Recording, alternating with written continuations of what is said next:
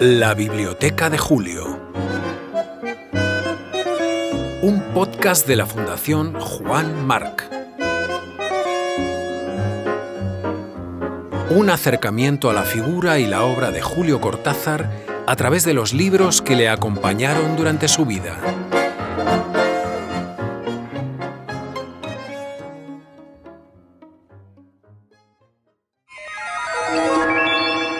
¡7!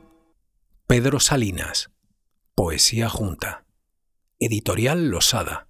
Buenos Aires, 1942. Un puño se cierra en torno a una triada de flores. A la imagen se superpone un esquema trigonométrico, y todo ese conjunto representa a este poemario hecho de poemarios, los primeros cinco del autor, en un solo volumen. Catalogado BCL SAL 10 en la Biblioteca Cortázar, lleva dentro la firma a lápiz de Julio Denis, primer seudónimo del futuro escritor, que le lee con gran pasión. Debió pagar seis pesos argentinos por este tomo, ahora ya gastado. Es parte de la colección Poetas de España y América, dirigida por Amado Alonso y Guillermo de Torre, y producido en la imprenta López, en la calle Perú 666 de la capital rioplatense. Pedro Salinas nace en Madrid, en la calle Toledo. Corre 1891 y sus padres, comerciantes en géneros, tienen un negocio en la calle Esparteros. 60 años durará su vida. Como dijo Guillén, 30 años de preparación y 30 años de producción. Una línea recta marcada por la actividad académica y el exilio, que le llevará hasta Estados Unidos. Ahí muere, en Boston, en 1951 víctima de un mieloma canceroso. Maestro de poetas, rimador del amor, miembro destacado de su generación, la del 27, Salinas ve truncada su formación con el estallido de la guerra civil, que le reafirma como republicano de pro. Antes de esto, ha cursado estudios en el Colegio Hispano-Francés y en el Instituto San Isidro. Ha empezado y dejado a medias la carrera de Derecho y se ha doctorado en Filosofía y Letras con una tesis sobre ilustraciones del Quijote. En 1914 es lector de español en la Sorbona de París, donde, por cierto, acomete la traducción de los primeros volúmenes de En Busca del Tiempo Perdido. Las etapas de su vida están marcadas por las universidades en las que estudia y sobre todo enseña literatura española. Sevilla, Murcia, Cambridge, Santander, Berkeley, Baltimore. Múltiples géneros ejerce, teatro, crítica literaria, ensayo, narrativa. Su querencia poética le llega a los 20 años y la plasma en la revista Prometeo, a la que más tarde seguirá la revista Los Cuatro Vientos, que él funda con Alberti, Damaso Alonso, Bergamín, García Lorca, Jorge Guillén y otros. Crea algunos de los más bellos poemas de amor para una mujer en la periferia de su vida de casado, la profesora estadounidense Catherine Whitmore. Su primer libro de poemas es Presagios, de 1924, y le siguen, marcados por su profunda humanidad y sentimiento del amor, Seguro Azar, de 1928, Fábula y Signo, del 31, La voz a ti de vida, del 33, y Razón de Amor, del 36, por ceñirnos a la pentalogía recogida en este volumen que cautiva a un muy joven Cortázar, tanto que años más tarde volverá a ella para reordenarla en una antología. Aquí está Pedro Salinas, todo frondoso, florido y frutado, de hoja, fruto y flor, en fervorosa concentración, con tierra aún en los pies, árbol bueno y cariñoso que se ha arrancado él mismo de su huerto solitario, por acercarse, sonriendo, aunque sin hacer nada más para que lo veamos, a nuestra esperadora amistad. Quien escribe esta visita de Pedro Salinas es Juan Ramón Jiménez. Julio, que en el 42 aún es Julio Denis, lee, marca y subraya con avidez.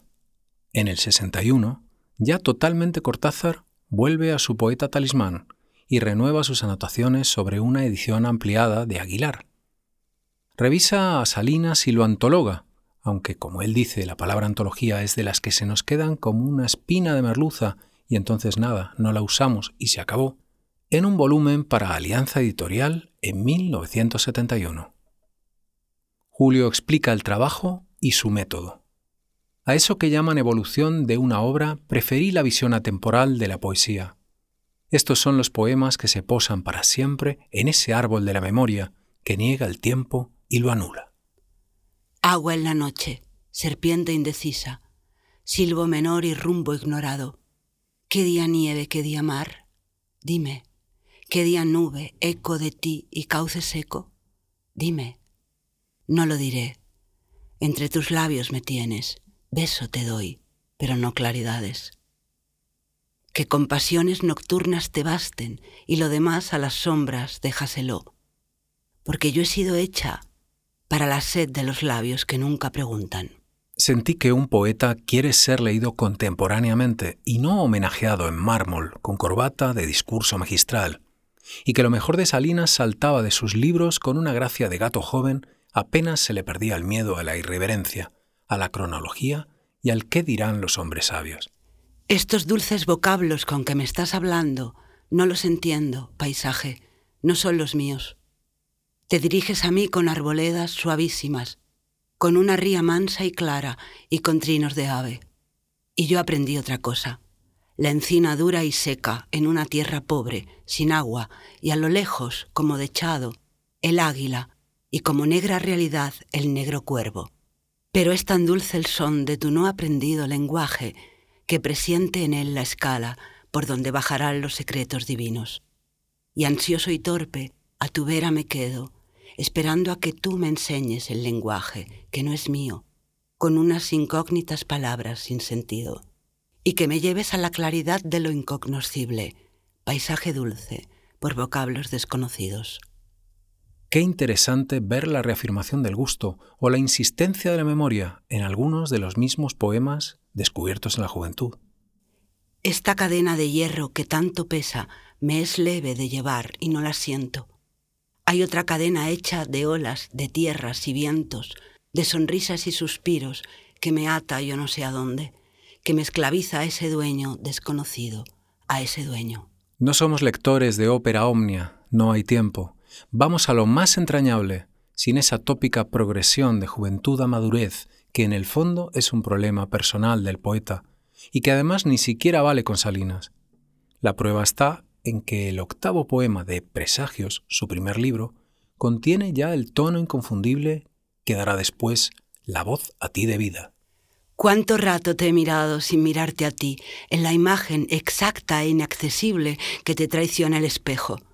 Bésame, dices, te beso, y mientras te beso pienso en lo fríos que serán tus labios en el espejo. Toda el alma para ti, murmuras, pero en el pecho siento un vacío que solo me lo llenará ese alma que no me das, el alma que se recata con disfraz de claridades en tu forma del espejo. Nos vamos momentáneamente a la edición de Aguilar del 61 y ahí está, como un vaso comunicante, la letra de Cortázar. Ya el tono Salinas escribe. Este poema es, sí, la voz a ti de vida. Tú vives en tus actos. Con la punta de tus dedos pulsas el mundo. Le arrancas auroras, triunfos, colores, alegrías. Es tu música. La vida es lo que tú tocas. De tus ojos, solo de ellos, sale la luz que te guía a los pasos. Andas por lo que ves, nada más. Y si una duda te hace señas a diez mil kilómetros, lo dejas todo, te arrojas sobre proas, sobre alas, estás ya allí, con los besos, con los dientes la desgarras, ya no es duda. Tú nunca puedes dudar. Porque has vuelto los misterios del revés, y tus enigmas, lo que nunca entenderás, son esas cosas tan claras. La arena donde te tiendes, la marcha de tu reloj y el tierno cuerpo rosado que te encuentras en tu espejo cada día al despertar y es el tuyo. Los prodigios que están descifrados ya. Y nunca te equivocaste, más que una vez, una noche, que te encaprichó una sombra, la única que te ha gustado. Una sombra parecía y la quisiste abrazar, y era yo. Una nota de lápiz de Cortázar junto a este poema. Releo en Wiesbaden, en el restaurante Zagreb, lleno de vampiros. La mujer de negro, autómata de Hoffman. El propietario Out of Opolansky Film. El mozo, camarero, che, con patillas, barba azul, todos mirando a los clientes como si les calcularan los glóbulos rojos. Very beautiful. Y entonces, Salinas. No estás ya aquí. Lo que veo de ti, cuerpo, es sombra, engaño. El alma tuya se fue donde tú irás mañana. Aún esta tarde me ofrece falsos rehenes, sonrisas vagas, ademanes lentos, un amor ya distraído. Pero tu intención de ir te llevó donde querías, lejos de aquí, donde estás diciéndome, aquí estoy contigo, mira, y me señalas la ausencia. Cortázar dice en su antología, si faltan aquí no pocos poemas de sus últimos tiempos, es porque a eso que llaman evolución de una obra preferí la visión atemporal de la poesía, ir reuniendo poemas por afinidades y ritmos y contactos, de manera que todo está barajado como hay que barajar un mazo antes de esa gran partida en la que el poeta y su lector se juegan lo mejor que tienen. Las dos y veinticinco. Sí, pero no aquí, no. ¿En qué día serían las dos y veinticinco esas? ¿En qué mundo serán las dos y veinticinco de qué año? Qué bien está esa hora boba, suelta, volando por los limbos del tiempo. Quede así claro que a la hora de elegir los poemas de amor de Salinas llenan casi todo el volumen y que además los he ido poniendo desde el vamos para que la voz a él debida sea más suya, la que su corazón prefirió siempre. Qué alegría vivir sintiéndose vivido, rendirse a la gran certidumbre, oscuramente, de que otro ser fuera de mí, muy lejos, me está viviendo, que cuando los espejos, los espías, azogues, almas cortas, aseguran que estoy aquí, yo inmóvil, con los ojos cerrados y los labios, negándome al amor de la luz, de la flor y de los hombres, la verdad transvisible es que camino sin mis pasos, con otros, allá lejos, y allí estoy buscando flores, luces, hablo. En Salinas la inteligencia también hace el amor y su don poético, que es, como siempre, el de establecer las relaciones más hondas y más vertiginosas posibles aquí abajo, entre las formas del ser, para cazar, para poseer ontológicamente la realidad huyente, procede desde y en el amor. Te abrazo por vez última. Eso es abrir los ojos. Ya está. Las verticales entran a trabajar, sin un desmayo, en reglas. Alguna noche de vino y de hierbas fumables, con The Soft Machine o John Coltrane afelpando el aire de reconciliación y contacto, lean en voz alta los poemas de Salinas, dibujen en un oído cegado por la tinta de imprenta ese árbol de poesía que Rilke sintió en el canto de Orfeo. No sé de mejor manera de pagar una larga deuda y recibir a la vez mucho más, infinitamente mucho más de lo que damos. Palabra de Cortázar.